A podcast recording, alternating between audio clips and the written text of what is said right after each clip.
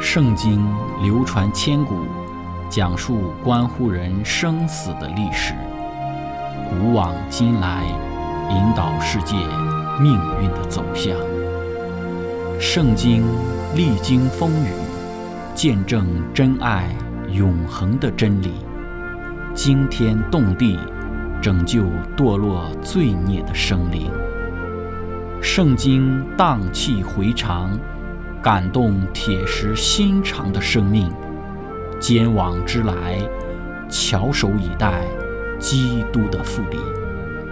希望福音广播电台圣经系列解经节目开卷有益，让我们翻开这本千古奇书，去领悟其中可以扭转人生的真理。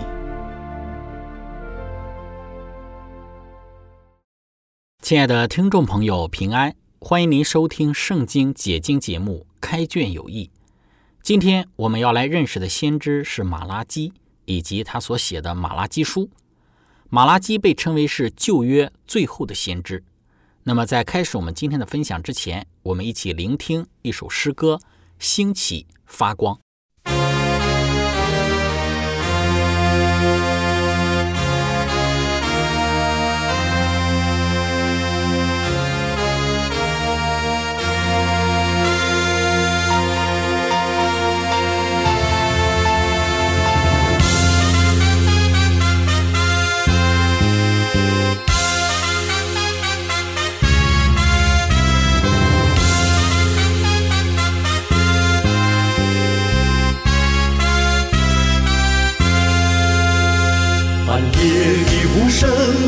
越来越靠近，是否你准备赴演习？手上的灯火光线越来越微弱，是否你有没有来继续？沉睡的士兵，你们都当心起，为主发光，现在是良机，应当传扬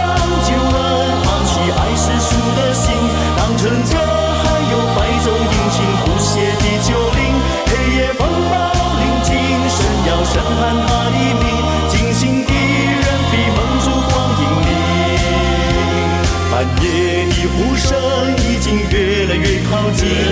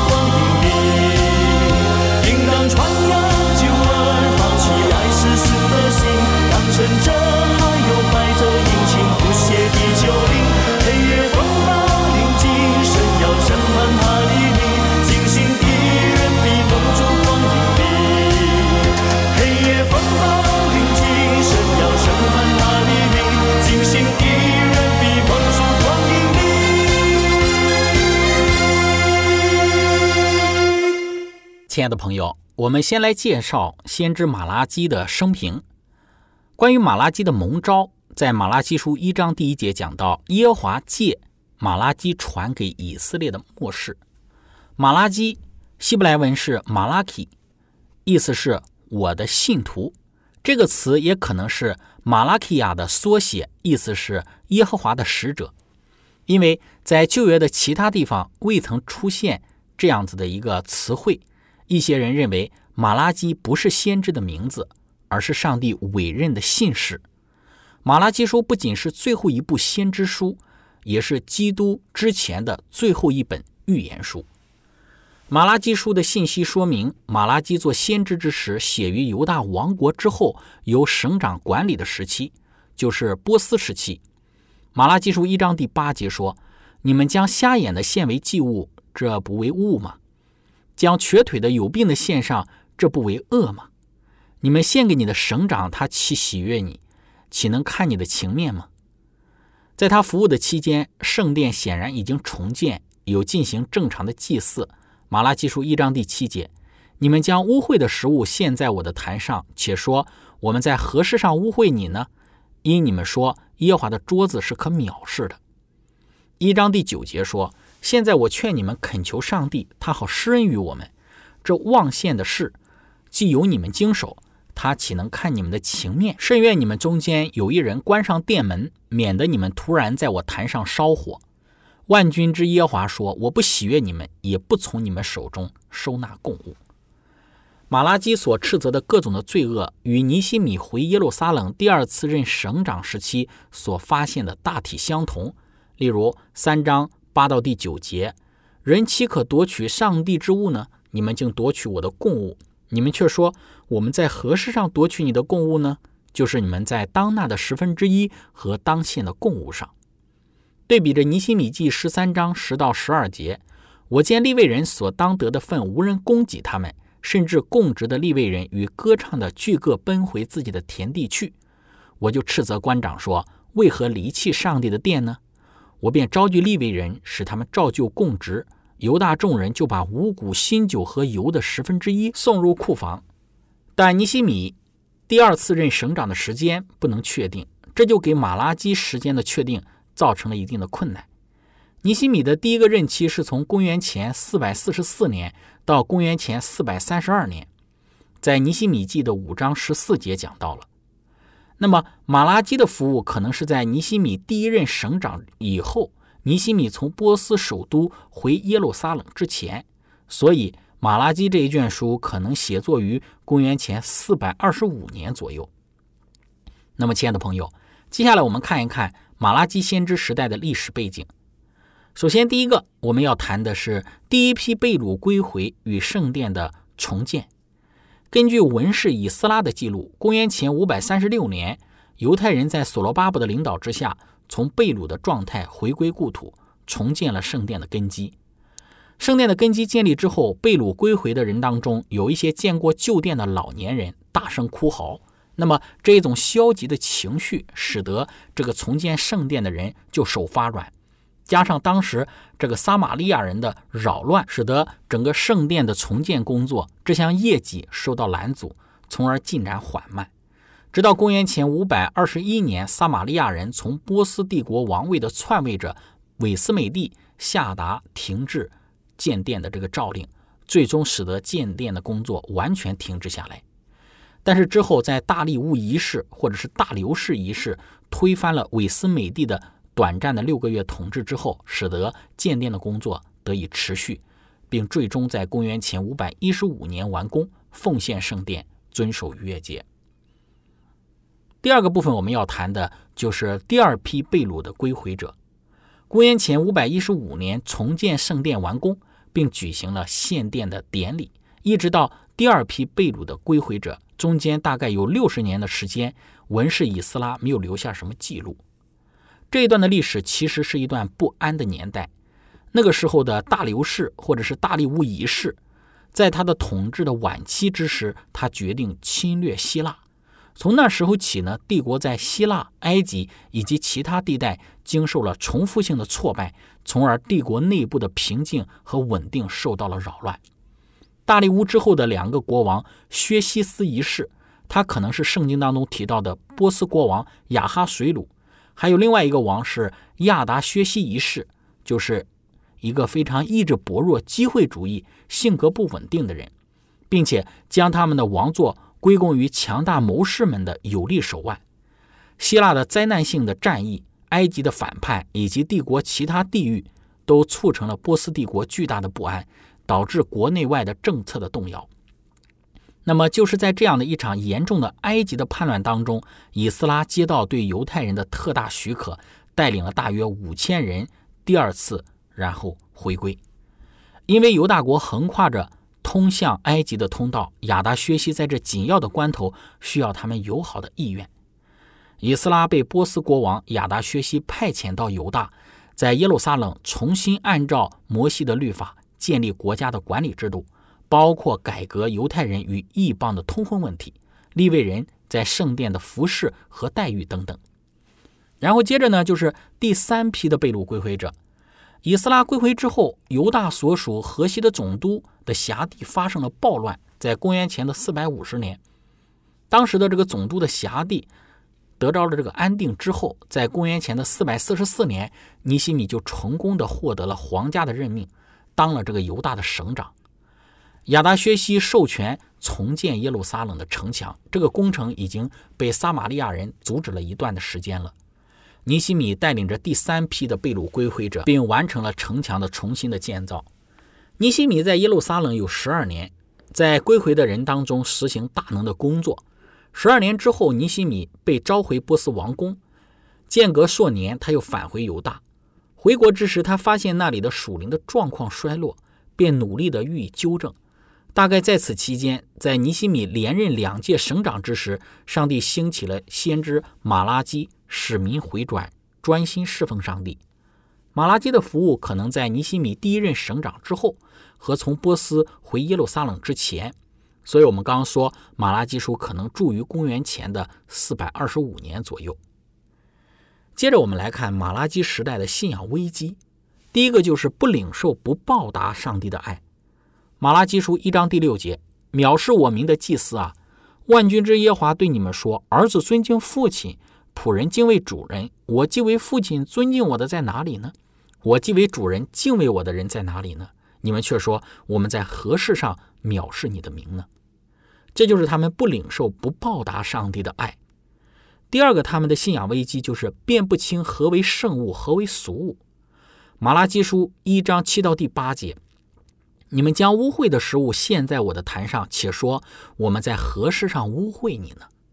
因你们说耶华的桌子是可藐视的，你们将瞎眼的献为祭物，这不为恶吗？将瘸腿的、有病的献上，这不为恶吗？你献给你的省长，他岂喜悦你？岂能看你的情面吗？这是万军之耶华说的。所以在他们献祭的过程之中，他们辨不清何为圣，何为俗。事实上，并非不是他们辨不清，而是他们将圣与俗混杂在一起了。第三个信仰的危机就是犹太人对非犹太人没有完成他们宣教的使命。一章十一到十二节，万军之耶和华说：“从日出之地到日落之处，我的名在外邦人中必尊为大，在各处人必奉我的名烧香，献洁净的供物，因为我的名在外邦人中必尊为大。你们却亵渎我的名，说耶和华的桌子是污秽的，其上的食物是可藐视。”在这里，我们看到。他们并没有对非犹太人完成他们宣教的使命，并没有让上帝的名从日出之地到日落之处被尊为大。第四个，他们信仰的危机就是祭司没有起到灵性工作的领导作用。一章十三节说：“你们又说这些是何等繁琐，并嗤之以鼻。”这是万军之耶和华说的。你们把抢夺的、瘸腿的、有病的拿来献上为祭，我岂能从你们手中收纳呢？作为祭司，他们应当仔细的检查每一个献祭者所献上的这个祭物是否有瘸腿的、有这个有病的、有瑕疵的。很明显，祭司并没有起到这样子的一个灵性工作的一个领导作用，而且祭司也忽视圣约。二章七到第八节说，祭司的嘴里当存知识，人也当由他口中寻求律法。你们把抢夺的。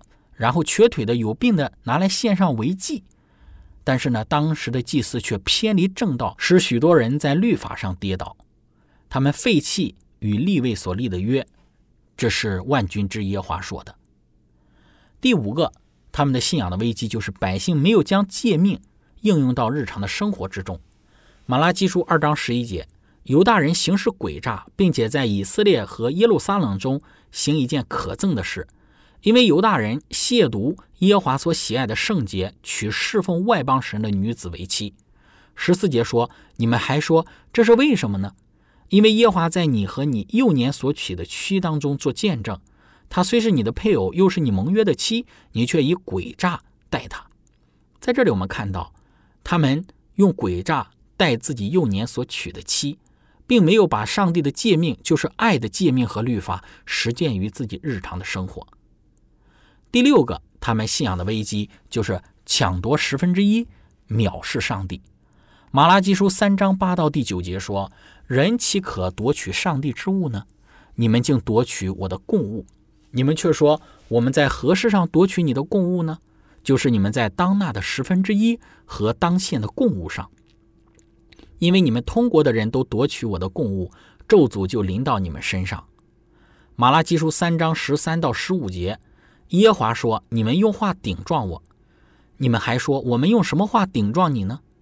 你们说侍奉上帝是突然的，遵守上帝所吩咐的，在万军之耶华面前苦苦斋戒有什么益处呢？如今我们称狂妄的人有福，并且行恶的人得建立。他们虽然试探上帝，却得脱离灾难。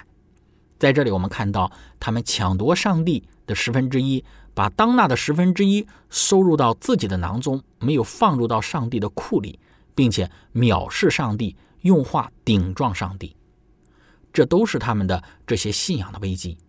那么，面对这诸多的当时的犹太人中间的这些信仰问题，先知马拉基被上帝所兴起，他该如何开始他的先知事工呢？那么，接下来我们要来谈马拉基他的先知事工。那么，在开始我们分享之前，我们先来聆听一首诗歌《永恒的依靠》。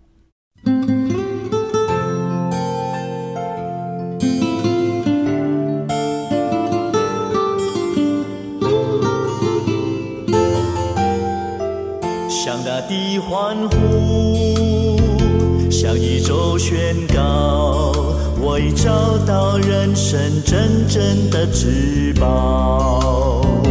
蕴藏着真理，蕴藏着奥妙，救主的爱是在丰盛与高潮，生命多美好，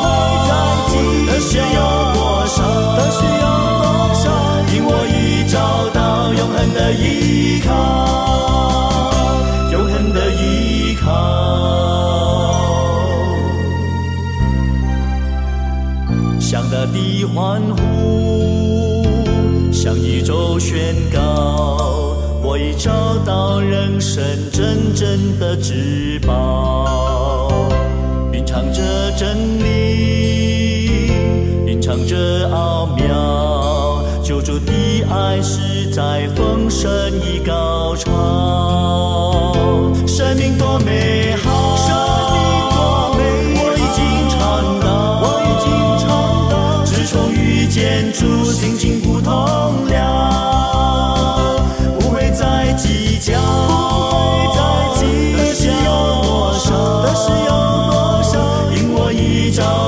到永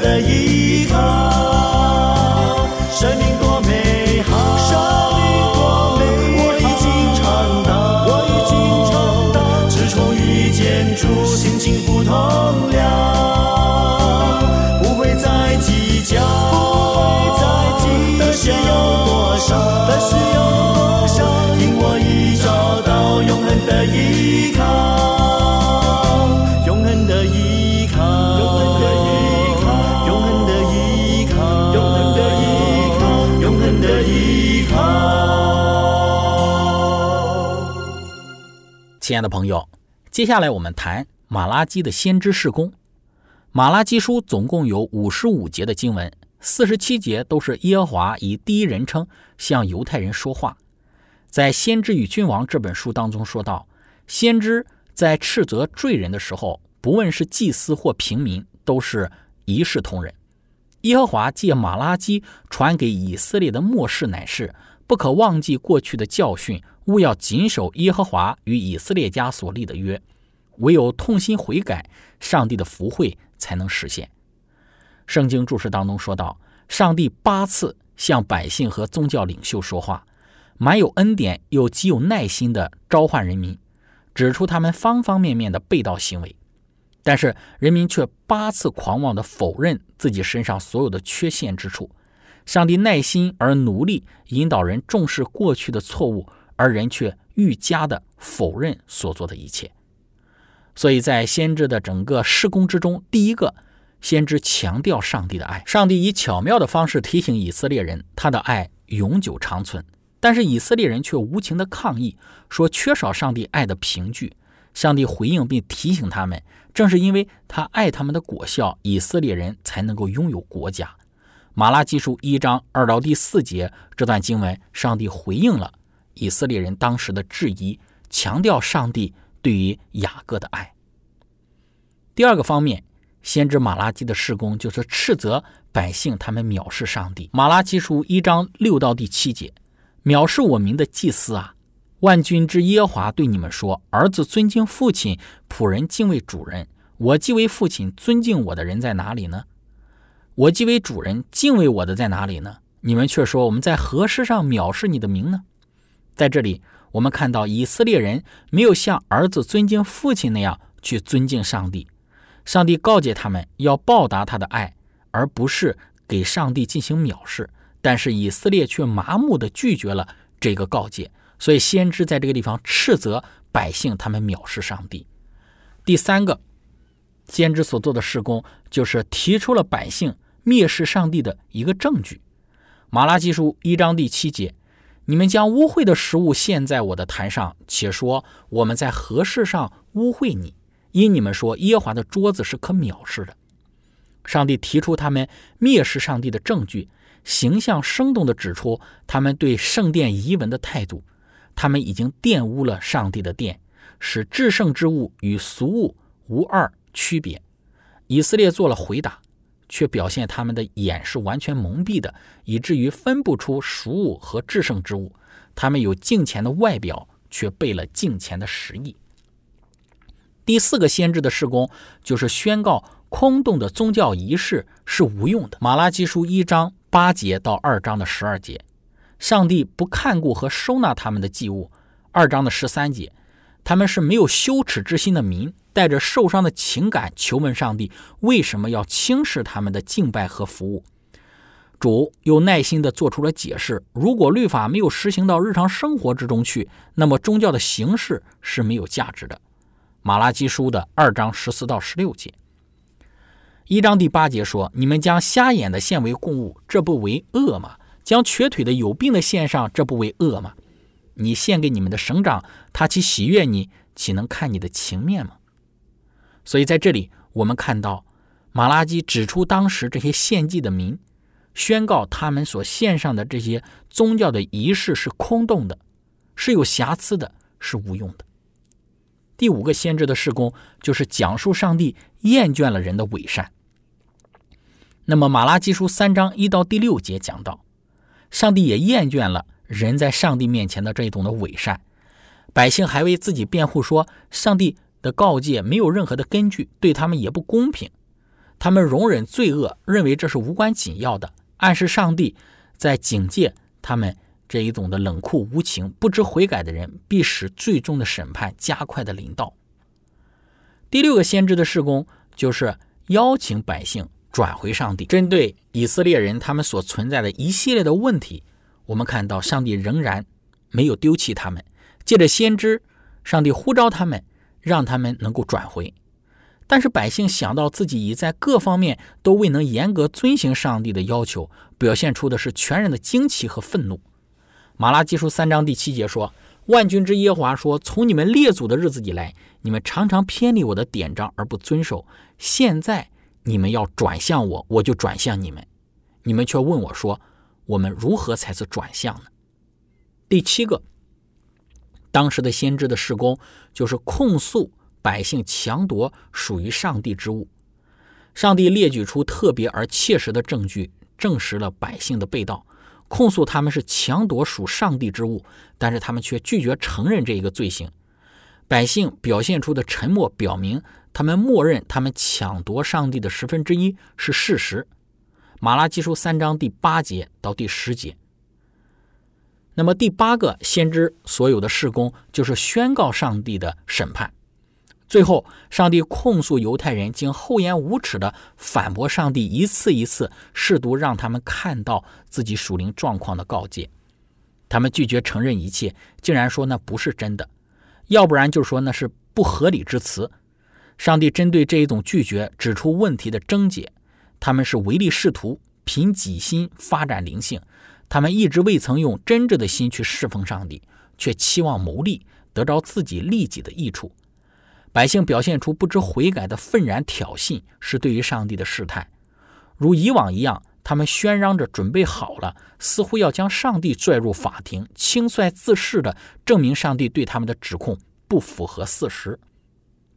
在马拉基书三章十三到十五节，耶和华说：“你们用话顶撞我，你们还说我用什么话顶撞你呢？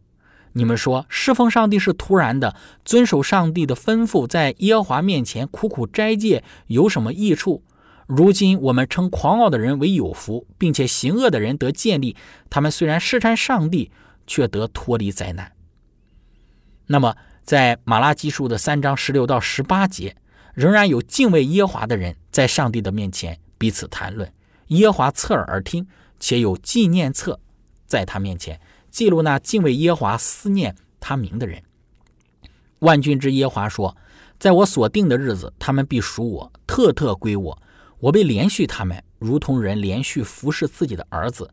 那时，你们必归回，将恶人、善人、侍奉上帝的和不侍奉上帝的分别出来。”马拉基书四章第一节，万军之耶华说：“那日临近，势如烧着的火炉，凡狂傲的和行恶的，必如碎秸，在那日必被烧尽，根本之条一无存留。但像你们敬畏我名的人，必有公义的日头出现，其光线有医治之能，你们必出来跳跃，如剑里的这一个飞毒。”亲爱的朋友，这就是先知马拉基给那个时代所传递的信息。以及先知马拉基所从事的事工，从这一切的事工和服饰里头，我们看到当时的以色列百姓对于上帝的这个真理和教训的无知，其实并非是他们无知，而是他们居心叵测、居心背逆上帝。但仍旧有敬畏上帝的人，他们彼此谈论，有纪念册在上帝的面前纪念他们在上帝面前所有的善行。亲爱的朋友。今天我们的分享就到这里。如果您想与我们有更多的互动，欢迎您写电子邮件给我们。我们的电邮地址是 z h i c h e n g at v o h c 点 c n。感谢您，愿上帝赐福您。我们下次节目再见。